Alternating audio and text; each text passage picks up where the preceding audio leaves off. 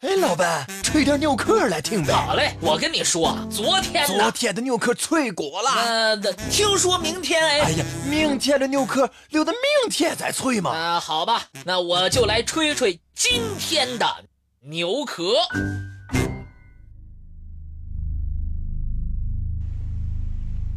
一九九零年九月九号，一架道格拉斯型客机。出现在委内瑞拉卡拉加机场的控制塔上，但是机场的雷达探测不到任何有关这架飞机的信息。没有办法，机场通过对讲机问：“这个地方是委内瑞拉的卡拉加机场，你们来自哪里？”得到的回答让人大跌眼镜。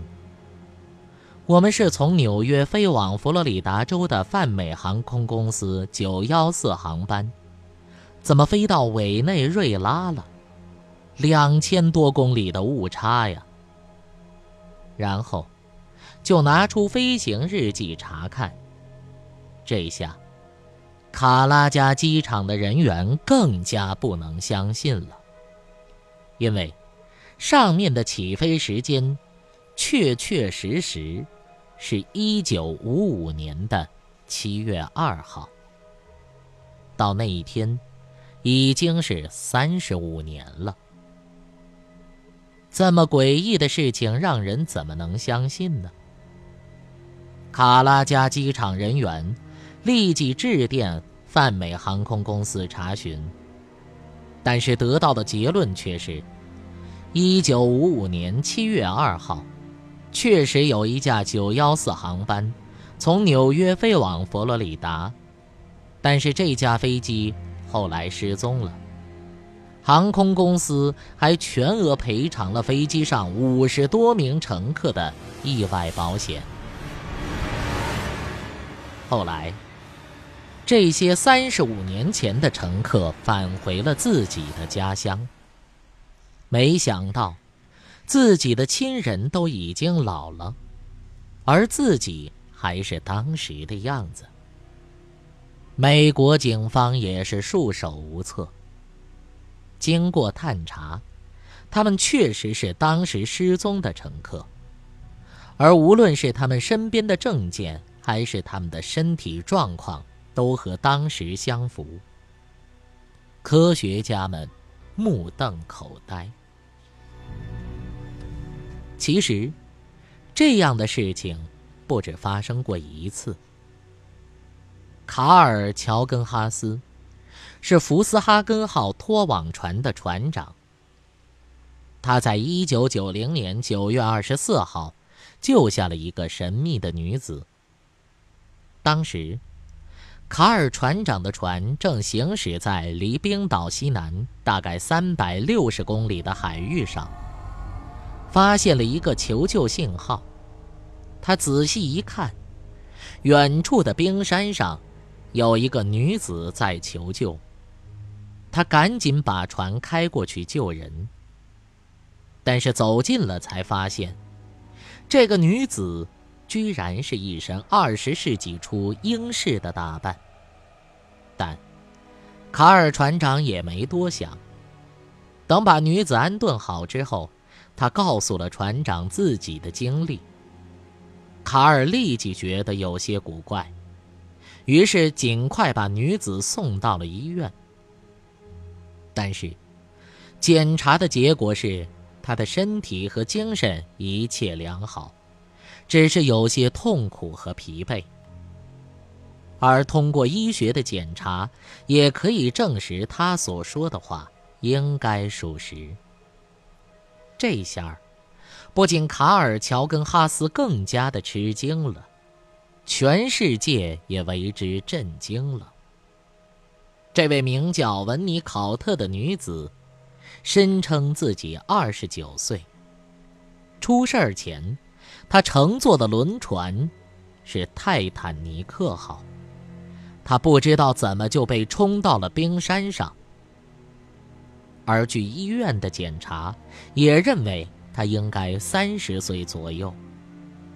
而且，海事机构也证实，文尼考特确实是泰坦尼克号乘客中的一员。但是众所周知，早在一九一二年，泰坦尼克号就沉没了。这位女乘客怎么能像刚失事的时候一样年轻，并且衣服都还没干呢？还有更加出人意料的事情发生。一九九一年八月九号，欧洲一个远洋考古小队。同样救起了泰坦尼克号上的一员，但这次不是乘客，而是船长。救助地点在冰岛西南三百八十七公里处，这是泰坦尼克号沉船的地方。考古队员们发现了一个大概六十岁的老人，他身穿干净平整的白星条制服。正在安闲地遥望大海，他自称是泰坦尼克号的船长爱德华·史密斯。他坚信，那天是泰坦尼克号失事的当天，也就是1912年的4月15号。当年，打捞营救的过程中，他失踪了。没想到。七十九年之后，他居然以这样的方式出现。本来已经失踪，又再度出现的事例还有很多。比如，第二次世界大战当中，一九四五年七月三十号，美国印第安纳。普利斯号军舰被日军击中，所幸船上的人员都没有生命危险。他们乘上一艘救生艇逃离，并给美国海军发出求救信号。但是，美军在搜救这二十五名士兵的时候，却根本没有发现他们的踪影。于是以为他们已经遇难了。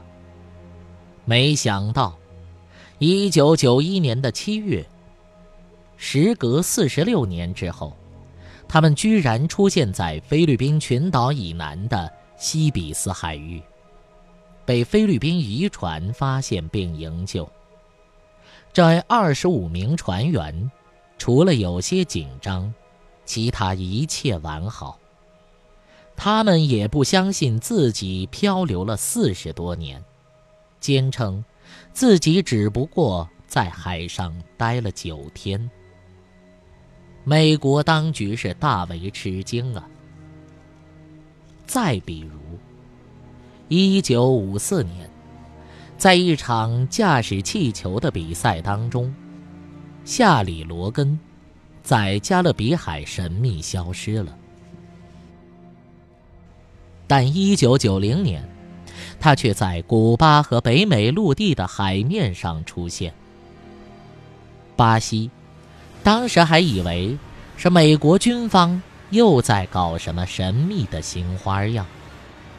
还有，一对出现在异国。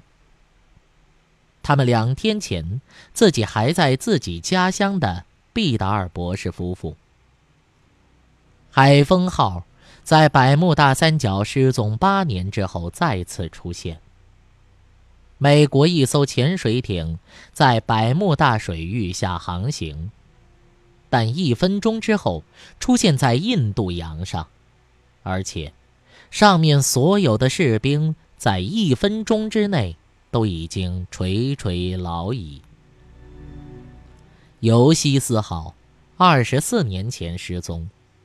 但是，一九九零年八月，又出现在了委内瑞拉加拉加斯市。这些奇怪的现象，到底是怎么发生的呢？一位物理学家表示，这些失踪的人或船或飞机神秘再现，是因为他们当时进入了时空隧道。时空隧道是一直存在的，人不能感知，仪器也探测不到，但是偶然会撞进去。在此处，人感觉不到时间，所以再出现的人很多都还是当时的样子。但是，很多科学家存在疑问，他们表示。以泰坦尼克号上的乘客为例，如果要进入时空隧道，应该是这艘大船全部都进去。为什么只有两位乘客呢？美国科学家约翰·布凯里教授就此给出了解释。他提出了两条理论和假说：一。时空隧道是人类不能通过感官去感知的，但是，它确实存在。对于我们的世间会偶然开放，这个时候，就会有人机缘巧合地撞进去。二，时空隧道的时间体系和人类世界完全不同。时空的时间。有可能是静止的，也有可能前进或后退，所以进入的人有可能回到了过去，也有可能进入了未来。约翰·布凯里教授从理论上解释了这个时空隧道。两条假说。确实能够给失踪的泛美航空公司914号航班以及泰坦尼克号乘客一个圆满的解释，那就是他们误打误撞进入了时空隧道。这个时候，正赶上这里的时间处于静止状态。此时，他们是感觉不到时间的。但是外面的人却找不到他们。当他们脱离时空隧道的时候，他们就再次出现在了人们的眼前，而且丝毫没有岁月流逝的痕迹。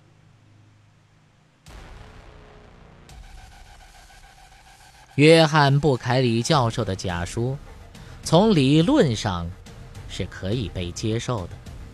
但是缺乏科学有力的证据，也就是没有办法证明时空隧道的存在。怎么才能够取得合理的证据呢？很多科学家试图用实验来证实。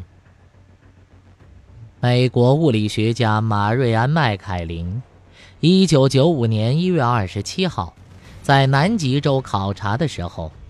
偶然看到天空有一团灰白色烟雾，正在不停地旋转。他以为是碰到了沙暴，但是过了很久，这团东西还是保持了原来的状态，没有任何的改变。感到奇怪的麦凯林，让队员们发射了一个气象气球，上面。装有特殊仪器，能够测量风速、温度和大气湿度。发射出去的气球急速旋转上升，不一会儿就消失不见了。马瑞安·麦凯林觉得可以了，通过设置收回了气球。没想到，这只气球发生了奇怪的变化。显示的居然是三十年前的时间，一九六五年一月二十七号。不敢相信自己眼睛的麦凯林，为了确定这个数据，重复做了这个实验。结果显示都是一样的，他每次收回的气球显示的时间都是三十年前。这是不是证明了可以回到过去呢？马瑞安·麦凯林把它叫做“时空之门”，并且把最后的实验结果报告给了白宫。很多科学家经过分析后认为，人类回到过去或者前往未来的通道就在南极上空不停旋转的空间里。美国的相关部门试图通过某项研究将人类送往这个秘密通道。我们先不要管美国会采取什么样的措施。会在何时给人类带来惊喜？其实，人类对时间的思考和探索从很早就开始了。洞中方一日，世上已千年。这就是中国对这种现象最为真实的写照。时空隧道。其实还有科学的理论系统做支持，那就是爱因斯坦的相对论。相信，这么离奇的现象在短时间内是不能完全得到破译的。人类还需要不断的努力去探索。